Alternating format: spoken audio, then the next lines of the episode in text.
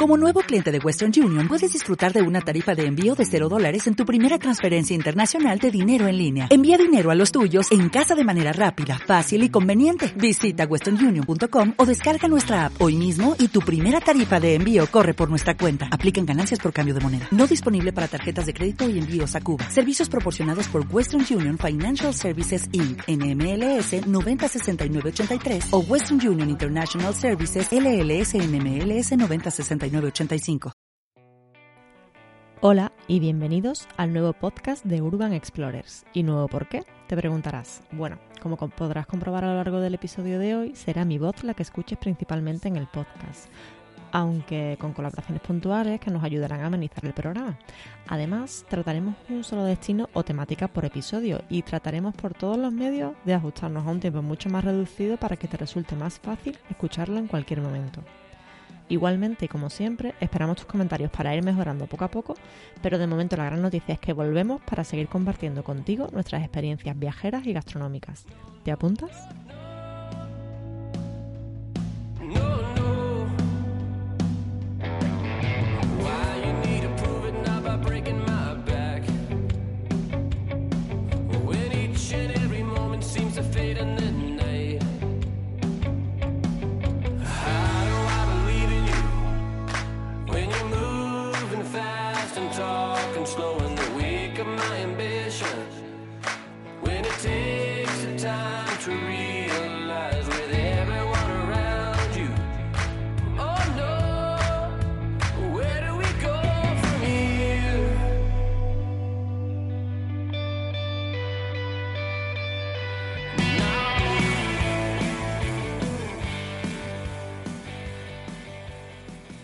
Hoy hablaremos de Puente Genil, en Andalucía. En 1950, Puente Genil era, toda una potencia industrial que llegó a competir, o así lo cuentan sus habitantes, con la capitalidad de la provincia, ya que llegó a tener más industria que la propia Córdoba. Hace unos meses planteamos visitar este municipio, que pertenece a la campiña sur cordobesa y su término municipal limita con la provincia de Sevilla. De hecho, se encuentra a una hora y media de Sevilla capital en coche y también está conectada por tren. Te preguntarás ¿Por qué captó nuestra atención Puente Genil? Bueno, la principal excusa fue gastronómica, claro está. Concretamente queríamos conocer el restaurante Alma de Ezequiel Montilla, ya que fue uno de los seis restaurantes andaluces que entraron este verano en la guía Michelin con la categoría de plato. A partir de ahí, seguimos la pista de su chef y planteamos hacer una visita. Sin embargo, continuamos indagando sobre Puente Genil y su interés turístico y finalmente decidimos pasar una noche allí. En el episodio de hoy te explico por qué debes visitar Puente Genil al menos una vez en la vida.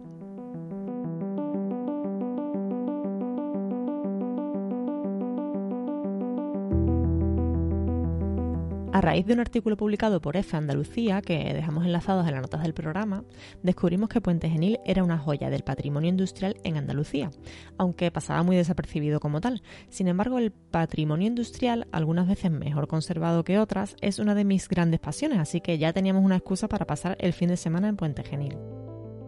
Estamos en la segunda mitad del siglo XIX, cuando Puente Genil reunió una serie de factores sociales, culturales y económicos que la llevó a convertirse en una potencia industrial, concretamente gracias a la llegada del ferrocarril, su ubicación estratégica junto al río Genil y además por la existencia en el municipio de una burguesía emprendedora que decidió invertir en la creación de fábricas apostando por proyectos industriales. ¿Te suena, por ejemplo, el dulce de membrillo del Quijote? Pues tiene su sede en Puente Genil, que es mundialmente conocida por la tradicional elaboración del dulce de membrillo, de la que sus habitantes se sienten especialmente orgullosos, pero no solo fabrican membrillo. Otra de las fábricas más importantes de la época fue la antigua fábrica de harina San Cristóbal, actualmente conocida el edificio como La Alianza, que fue donde nació la luz eléctrica por primera vez en Puente Genil, ya que fue el segundo pueblo de España y el primero de Andalucía en tener luz eléctrica. Por cierto, esta tradición no quedó ahí. No sé si os sonará Iluminaciones Jiménez con X, que entre otras cosas es famosa por la iluminación especial de Navidad, con espectáculos tan conocidos como el de la calle Larios de Málaga o los de la Plaza de San Francisco de Sevilla, entre muchos otros, claro está, incluso a nivel internacional. Pero Jiménez también es de Puente Genil, casualmente. Pero nos dejamos de preámbulos y vamos a hablar de dos de las fábricas o complejos industriales mejor conservados de Puente Genil y que debes de visitar próximamente. Una de ellas es la Fábrica del Carmen. Es conocida como Colonia Industrial Nuestra Señora del Carmen y data de 1904, construida por el ingeniero Galán Benítez. Lo que entonces fue fábrica de harinas, jabones y aceites, actualmente lo protagoniza principalmente un hotel de tres estrellas, donde precisamente nosotros nos alojamos. Es un hotel algo clásico, aunque con guiños a lo moderno y con una amplia terraza y piscina para disfrutar durante el verano. El complejo del Carmen contaba pues con una fábrica de aceite, una harinera, viviendas para los trabajadores, una iglesia, el colegio y hasta un economato se dice que, que, puede considerarse como uno de los pocos casos de colonia industrial que existieron en Andalucía. Fue entonces el empresario de Puente Genil, Antonio Baena Delgado, quien encargó su construcción al arquitecto local Rodrigo García Luque. Actualmente es uno de los iconos de Puente Genil y debido a su gran interés arquitectónico que se mantiene casi intacto, optan ahora su protección como bien de interés cultural, aunque es algo que lleva varios años dando vueltas. ¿Qué es en la actualidad este complejo? Por un lado, la fábrica de harinas es el Hotel El Carmen, cuyas dependencias también albergan la fábrica de aceite, mientras que la refinería de aceite y la jabonería hoy es la sede de una empresa municipal. El conjunto se completa con la fábrica extractora de orujo y la chimenea de la fábrica de orujo sin, uso ahora mismo y eh, también está la parroquia de Nuestra Señora del Carmen que sigue intacta. Las viviendas de trabajadores y el antiguo colegio, que es la sede actual de la cofradía de Nuestro Padre de Jesús resucitado, también se mantienen. El principal valor arquitectónico que diferencia a esta fábrica de harinas es que reproduce el modelo inglés de fábrica de pisos constituyendo el modelo productivo en cadena. Sin duda merece la pena una visita a todo su exterior, aunque se encuentra en un extremo del pueblo, ¿vale? Se puede ir andando perfectamente, pero está en un extremo del pueblo. Por otro lado, otro de los edificios industriales más importantes de Puente Genil es el edificio de la Alianza, o la fábrica de harinas de San Cristóbal, que data de 1878. Fue ideado por el francés Leopoldo Lemonnier, que se había trasladado a Puente Genil para la construcción de su famoso puente de hierro por el que cruzaba el ferrocarril.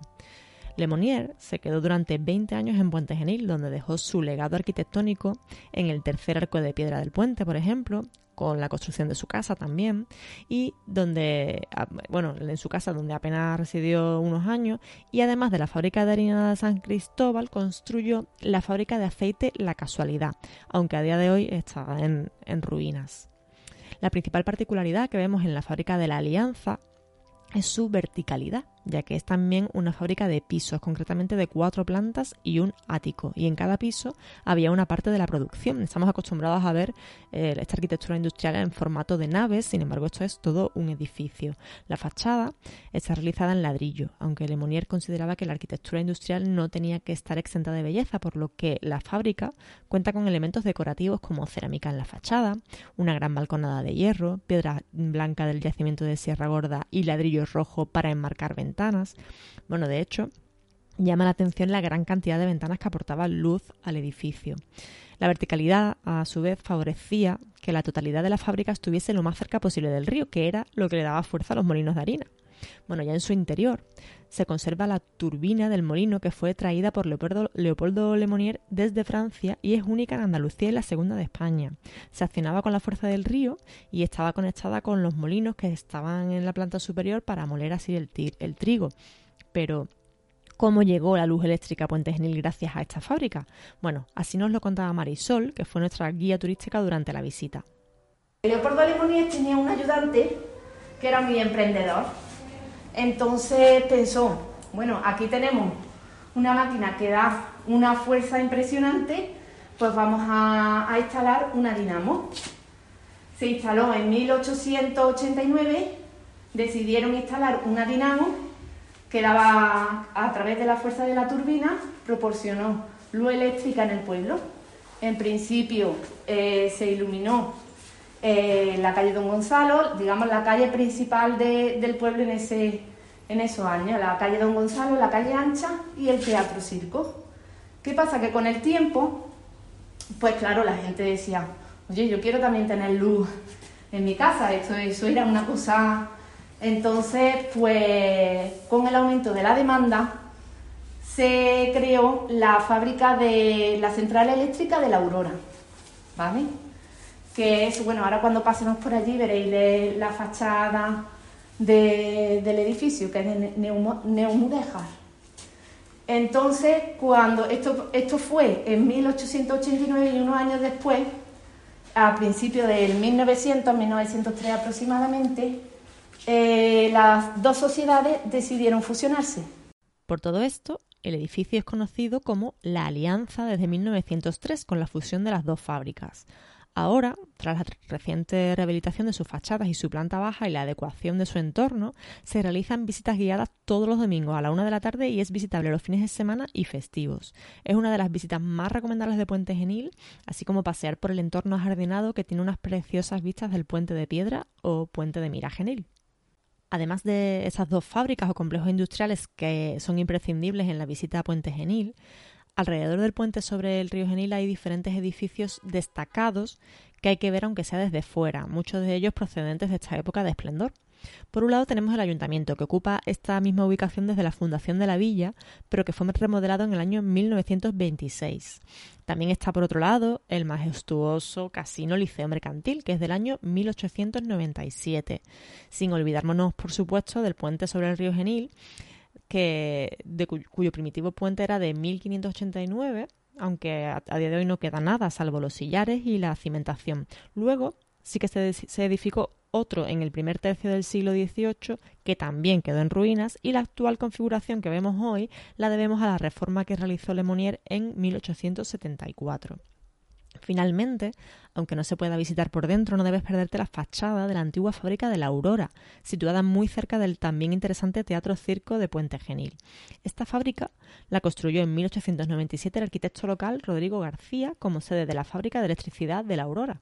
La llamativa portada que tiene este, este edificio de alzado neomudéjar está coronada por una escultura de la diosa romana Aurora, deidad que personifica el amanecer.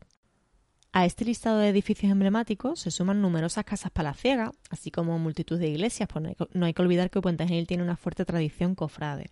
Pero como de eso te hablarán muchas guías y webs, hoy nos hemos querido centrar en el patrimonio más desconocido de la ciudad, especialmente el industrial. Por cierto, si estás varios días por Puente Genil, no debes perderte el yacimiento arqueológico Villa Romana de Fuente Álamo, a pocos kilómetros del municipio.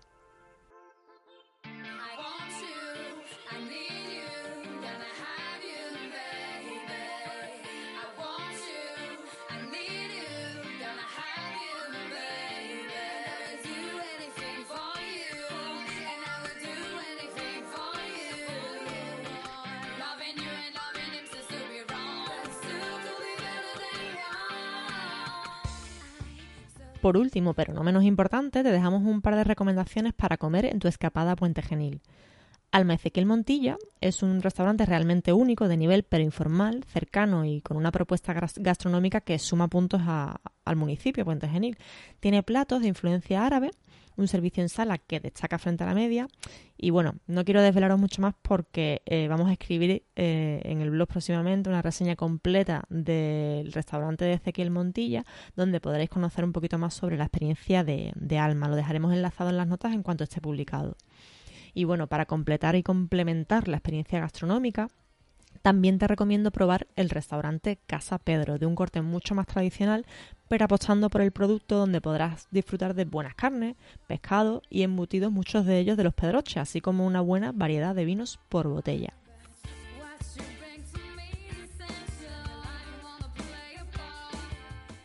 Esto ha sido todo por hoy. Si te gusta, déjanos tu valoración en tu aplicación de podcasting y cualquier comentario o sugerencia, pues nos podemos leer vía redes sociales, por ejemplo, en arroba u-explorers. Nos escuchamos pronto. Adiós.